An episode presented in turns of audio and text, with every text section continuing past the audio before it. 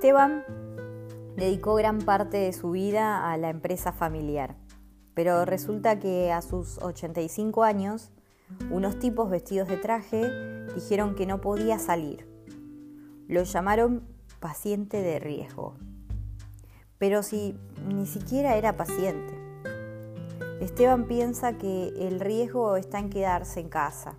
Se resiste a perder su libertad. Los primeros días intenta cocinar, limpiar y aprovecha los días de sol en el verde.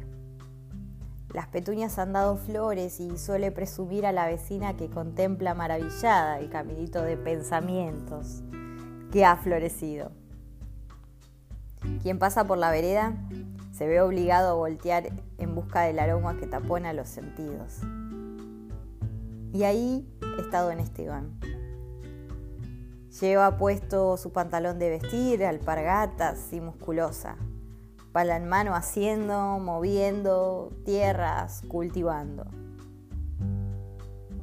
Por las tardes se baña como si fuese a pasear, se acomoda en el sillón y arregla la escenografía. Nos porta retratos, la foto de Isabel, que ya hace un par de años no comparte sus días.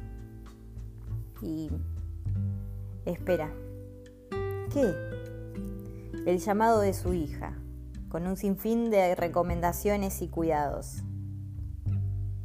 Por último, le cuenta cómo va el negocio, que vendió cosas con la computadora y no sé qué más.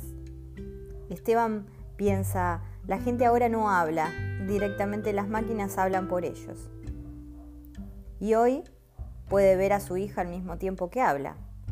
La ve sonriente, con el cabello mojado, Seguramente estuvo de limpieza y le habrá tocado el cuadro más alto de la pared o desarmar la canilla de la ducha para sacarle bien el sarro.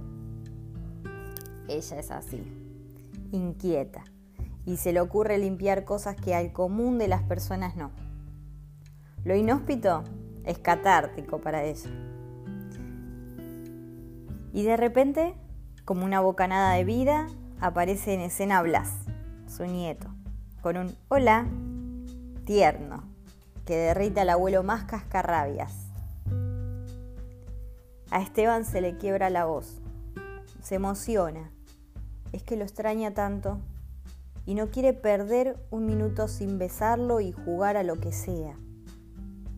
Hablan de fútbol, de las camisetas que tiene y que cuando todo pase van a ir a las camas elásticas. Esteban no sabe de qué se trata, pero Blas se lo hizo prometer y él aceptó el reto. Hay planes, hay futuro. Mientras tanto, una buena dosis de aburrimiento diaria, un berrinche a la restricción, una llamada de amor, una mirada tierna un te quiero y un adiós con extrañeza, con sabor a no, no me cortes, mejor, mejor corta voz.